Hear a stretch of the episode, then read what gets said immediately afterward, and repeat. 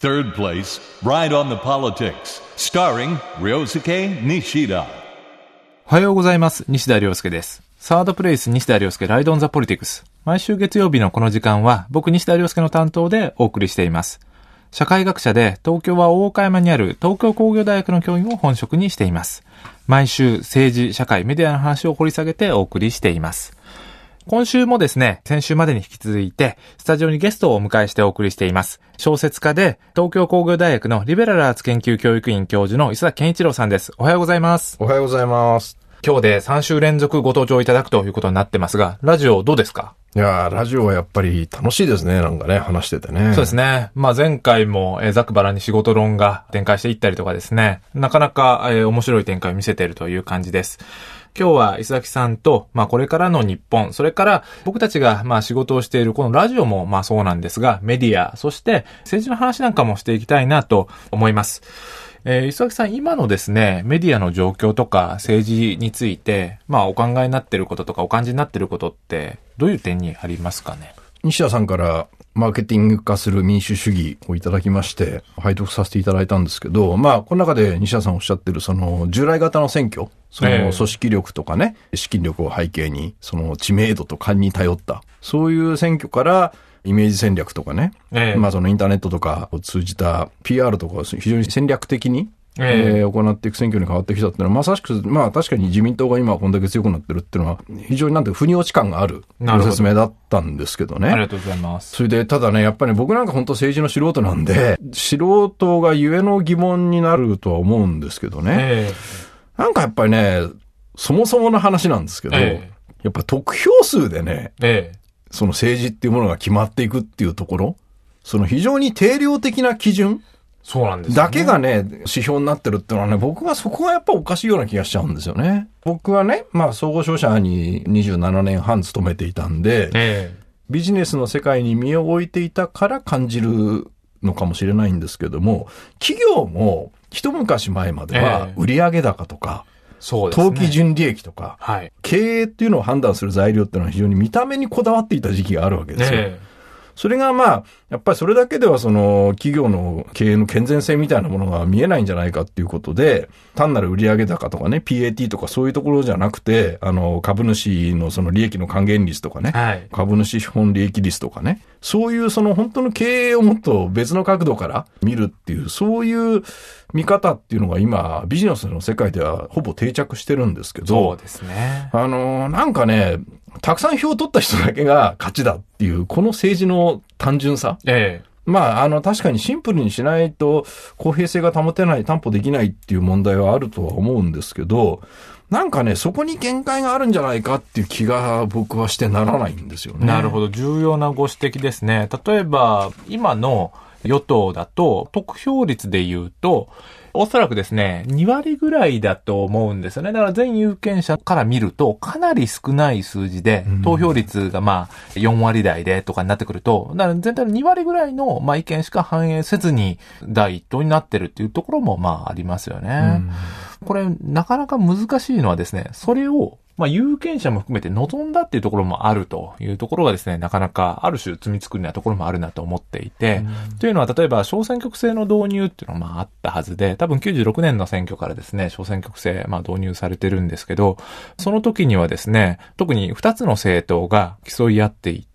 まあその緊張関係の中で、まあ政治が磨かれていくんだっていうことがまあ想定されたっていうところがあるんですよね。で、その時に、もうまさにですね、中選挙区制だといろんな人が通る余地があったと。ところがまあそんな中で、小選挙区制ってのは基本的に一つの選挙区からまあ一人しか通らないので、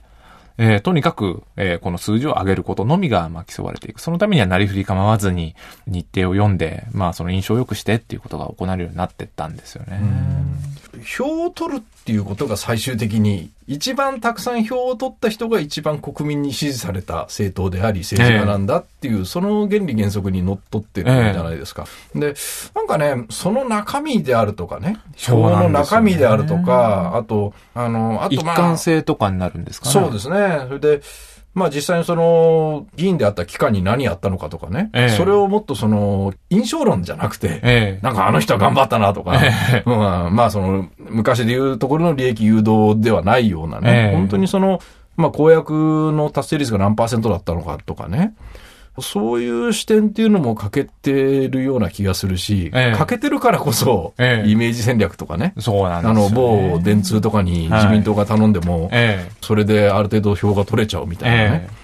やっぱりビジネスの世界って、最終的に儲けた人が勝ちだっていう世界はありつつも、ええ。結局、イメージ戦略とか、はい。テレビコマーシャルとかやるんだけれども、一方でその、IR 的な、はい。本当にその経営の健全性が保たれてるのかみたいな、ええ。すごくプロの目っていうのが、はい。あの、行き渡っていて、それが株価にちゃんと反映するような、ええ。そういう、なんていうかな、別の側面からの分析みたいなものは行われてるような気がするんだけど、僕は政治は、すごくその、イメージと、ええまあ、たくさん票を取った人が勝ち。そうなんです以上っていう、そこがね、僕は、もうちょっと進化させられないもんなのかなと思っちゃうんですね。や、まさに根が深い問題で、特に2000年代になってからですね、その傾向っていうのは加速しているっていうところがあると思うんですよね。で、や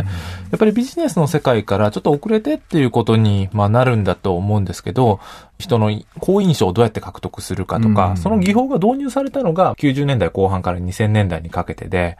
まあそういうことなんですよね。だからだいぶ遅れてのことになっていると。これは実は有権者とか生活者のリテラシーの問題でもあるんですけど、僕はまあ政治教育の問題だと言ってるんですけど、教育基本法の14条っていうのがあって、そこで公民としての教養を尊重するということが書かれてるんですね。でもちょっとですね、我々のこの日本の社会においては、この政治にまあ理解するためのですね、教養っていうのは十分じゃないと思うんですね。つまり政治学について学んだ人以外は政治がよくわからないと。憲法で書かれていることの意味がよくわからないと。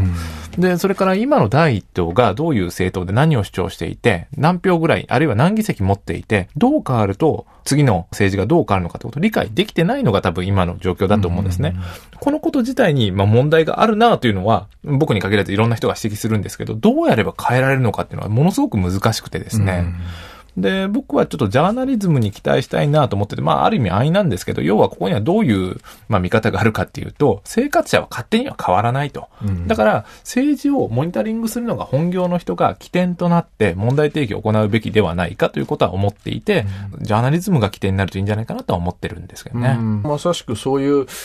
まあなんていうかな、啓蒙って言ってしまうとね、すごく上から目線なんだけど、西田さんがこの前出されたその民主主義っていうね、はい。この本の中でも、その最終的には多数決に従わなきゃいけないのが民主主義なんだっていうことは書いてあそうなんですよね。るじゃないですか。小高はそう書いてるんでよですすよね。ね。ただ、少数意見の方が正しいこともある。はい。で、あの、多数決主義と占領主義の長所を組み合わせることが大事だみたいなうんことは書いてはいるんだけど、具体的にその多数決主義と占領主義ってどうやって組み合わせんだっていうね。いやこれは重要な指摘なんですね。どう両立するのかっていうことは、まあなかなか難しくて、実際実は民主主義っていうのは今限界があるってことはよく言われてるんですよね。まあだから分かりやすい例でよく例えとして持ち出されるのは、民主主義がある種のヒトラーとかですね、独裁を生み出したと。民主主義に、まあその委ね切るということだけでは、社会の問題というのは解決しないだろうというところには達していると。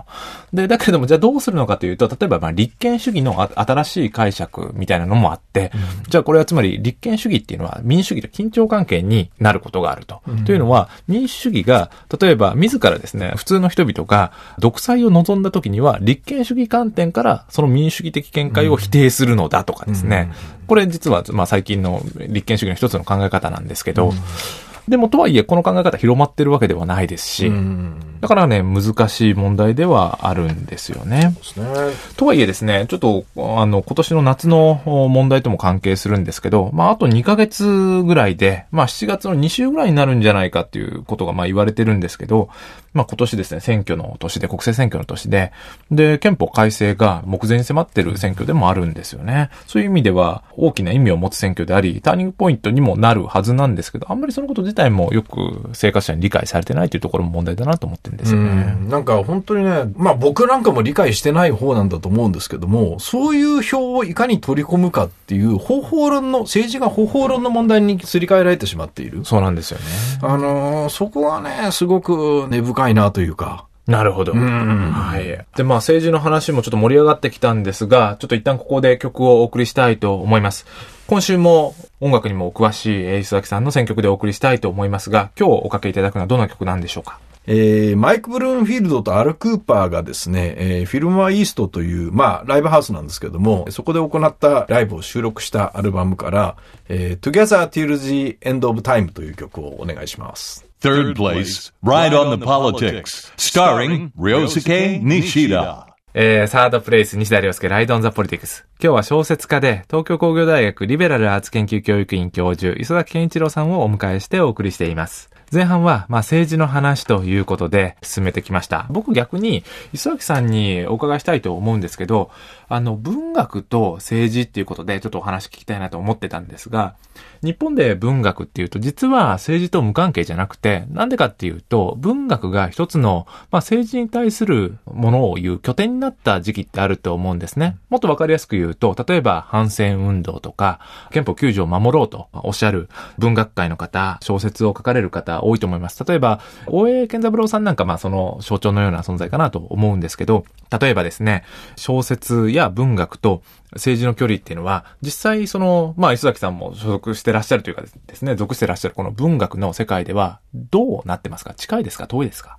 一見近いような風を装ってる人は多いんですけど、僕、大江さんの時代に比べるとやっぱ遠いと思いますね。なるほど。大江さんっていうのは実はですね、この先ほど例にも出た僕が書いたこの民主主義っていう教科書について、古いエッセイの中で他の教科書と比べて、他の教科書は例えば墨で黒く塗ったりとかしたんだけれども、このまあ民主主義というテキストは新品で導入されて輝いて見えたっていう、まあある種の戦後民主主義の象徴のように扱われていてですね、それはそれで少し小高という人がまあこのテキストを編纂してるんですけど、小高の人はちょっと違うなと思ったりもしなくはないんですけど、今はじゃあやっぱりその大江さんのようなある種の切実さというか、まあ戦争体験した世代とかですね、その世代の問題とも関係してくるんですかね。距離は遠くなってると、伊崎さんは見てらっしゃると。うん、僕世代の問題もあると思うんですけど、やっぱね、出版業界が、やっぱマーケットにこびてるのが一番いけないと思いますね。なるほど。いや、もうとにかく我々言われるのは部数と企画で、どっかで見たことがある企画かどうかっていう話と、部数がどれぐらい出そうか、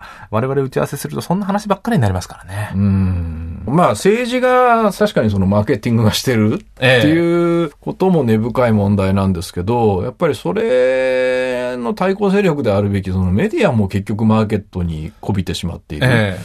ー、なんていうかな、本当はね、僕メディアっていうのはね、むしろマーケットを作り出していく側だってあるべきだと思うんですよ。なるほど。新しいマーケットを作り出していくべきなのに、あのー、今の、まあ雑誌でも新聞でもね、はい、結局その紙媒体を読む人たちええー、っていうのは結局シニア層だとかね。えー、伝統的な顧客ってことですよね、うん。で、じゃあ結局じゃあシニア受けする企画とかね。シニア受けする記事を載せなきゃとかね。あの、そっちに行っちゃってるんですよね。なるほど。ちなみに僕だと提案したタイトルが西田先生のようなお若い、まあ、方だとですね、あまりそういうタイトルに似つかわしくないと思われますという形でですね、あの、断られちゃったりしたこともあるんですよね。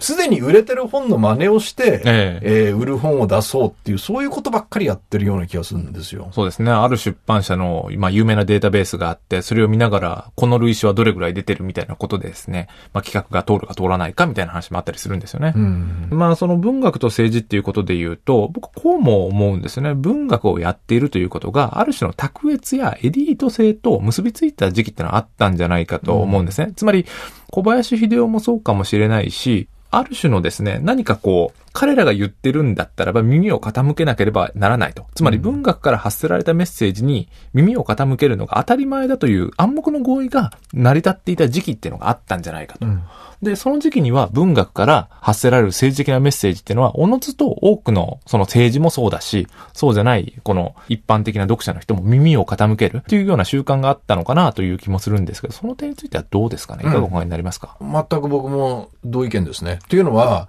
えっとね、多分1970年代から80年代の初めぐらいが最後じゃないかと思うんですけど。なるほど。文学、まあ小説とかね、大江さんの新刊が出たらちゃんと読むとかね。えー安倍工房は一応目を通すとかね。はい、そういうのが大人の、まあサラリーマンって言ってもいいんだけど、大人の教養だった時代っていうのが、えー、日本には間違いなくあったんですよ。でしょうね。うん、で、たしなみですかね。ええー、で、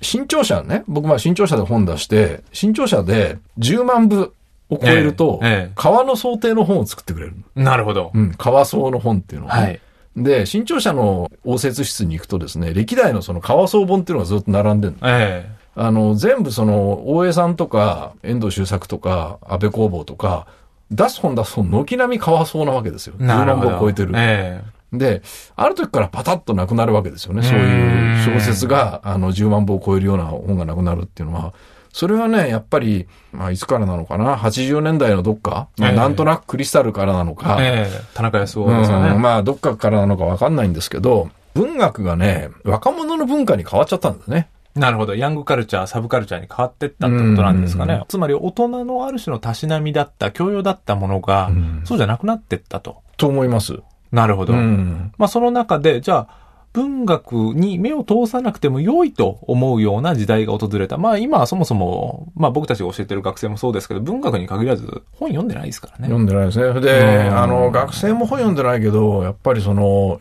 いわゆる、あの、丸の内大手町界隈のエリートサラリーマン、ビジネス書ですね。ビジネス書はね、本当ね、電車の中でみんな注意して見てほしいんですけど、自己啓発か。うん、自己啓発、なんか、リーダーシップの取り方とかね、えそんな本しか読んでませえんからね。7つの方法とかね。そう、財務諸表の読み方とかね、はいはいそういうのしか読んでない。うん結局、かつて大人のたしなみとして文芸書なり、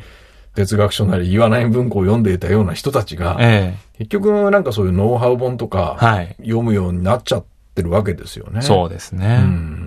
で、それは、まあ、かつて、その、ある種の卓越の暗黙の、まあ、合意だったというか、まあ、文学や小説を、の基盤を崩していくことにもなった。それは、文学に関わっている人たちが、まあ、意識しないうちに、その基盤を掘り崩していったのか、それとも、まあ、ある種の共犯関係なんでしょうね。でしょうね。だからうん、どっかそういうそのマーケットを捨てたんだと思うんですけどね。ただ僕、あの、芥川賞もらった時に、僕の本なんてね、まあ、どう頑張って出版社が売ろうとしたところで、え絶対売れないと思ってたわけですよ。えところがね、あの、ついの住みかっていう芥川賞受賞作だけえは、はいはい。16万とか17万とか売れたすわけでよ。ごいですすね。えそれでなんか、出版社の人が、伊崎さんたくさん売れましたよかったですね、とかで喜んでたら、バカ野郎と。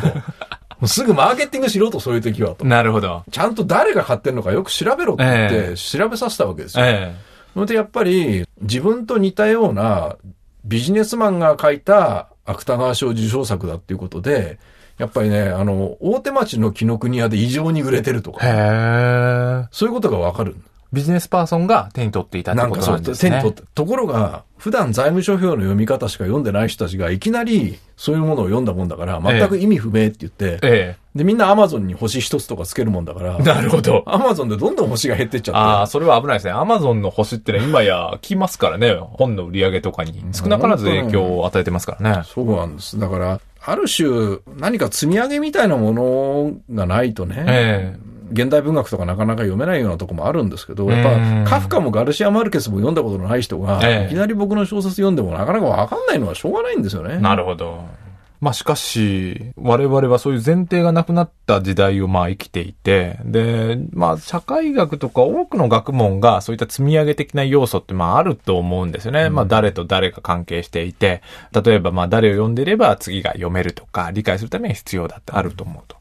でも、ある種のですね、共通合意があった時代は、まあ僕幸せな時代だと思うんですよ。つまり多くの読書人に支えられて、その読書人を意識しながら物を書く人も物を書いて、それなくなった時代に取り戻すことができるのか、それとも僕たちは別の道を生きていくのか、伊崎先生はどうお考えになりますか？ただ僕、基本的にあの、やっぱりね、そんなに悲観的には思ってないですね。伊崎さんってのはある種の人間信頼の人ですよね。例えば、東工大の理系の学生も、意外といいと、いいところ発見したりとか、あそれから若い世代に対してこういう議論をしてると、例えば僕の知ってる、まあ社会学の先生で僕もお世話になった宮台真司さんなんかは感情の劣化っていうわけですね。若い世代、感情が劣化してるとおっしゃるんだけれども、僕の感じだと、伊崎さんは若い世代にも割と今の学生たちにもですね、希望を見出していくタイプなのかなと。つまり今までとは違った奴らだけれども、彼らは彼で結構いいというところを見出していくタイプなのかなとはお見受けしてるんですけど、いかがですか？うん。あの、僕は、あの、今の若い子たちに対する非難の半分以上はおじさん世代のノスタルジーだと思ってます。なるほど。今の若い子たちはそんなに捨てたもんじゃないですよ。僕らの世代が囚われていた、なんか不要なストレスというかね。ええうん、あの、そういうものから解放されてるし、なんていうかな、世界観はやっぱ間違いなく広いですようね。んうん。だから僕はむしろそっちの方に何か可能性があるんで、そんなに悲観的には思ってないですね。むしろ大人世代の硬直性の方がなんかちょっと、なるほど。厄介だなとなるほど。うんつまり、若い人たちは核あるべきだ。例えば何とかも読んでないといけないと言ってしまう年長世代の硬直性というところが、まあ、ある種の閉塞感の源泉になってるんじゃないか。そうですね。僕の同世代なんて本当にその、大江健三郎を読まなくなった世代ええですから、あーうんだから、あの、そういう人たちがね、あの、若い世代を非難なんてできないわけですよ、別に。なるほど。むしろそのバブルのそういう残像だけでね、ええ若い子たちは覇気がないみたいなことを言ってしまうことの方が危険であって、うん。あの、やっぱ彼らはクリスマスに彼女を作ってね、フランス料理食べなきゃいけないみたいな、そういうプレッシャーから解放されてるっていう可能性の方を僕は感じますね。なるほど。うんいや、僕まさにバブル後の世代でですね、バブルを知らない、まあ世代、83年生まれなんですよね。で、まあそういうことになってくると、確かに、いや、ただね、僕の世代だと微妙にそういう価値観って残ってると思うんですよね。もうちょっとしたら20代になるとなくなっちゃうんじゃないかって気がするんですよ。うん僕だとなんか彼女をクリスマスにちょっとうまい飯でも連れて行きたいなと思ってたやつなんですよね。だからそういう意味では、そういう旧世代の磁場にも囚われてるやつではあるんですけど、まあ確かに20代とかになってくるとそもそもそういう概念がなくて、例えば家で鍋をするとか、なんかむしろ家でとか、その気取らない、もっとある種の親密な人間的な付き合いに目が向いていくっていうのが、もうちょっと下の世代になってくるのかもしれないですね。うん。僕はやっぱりなんかその家で鍋してる限りにおいては、やっぱりそれなりの収入でもやっていけるわけじゃないですか。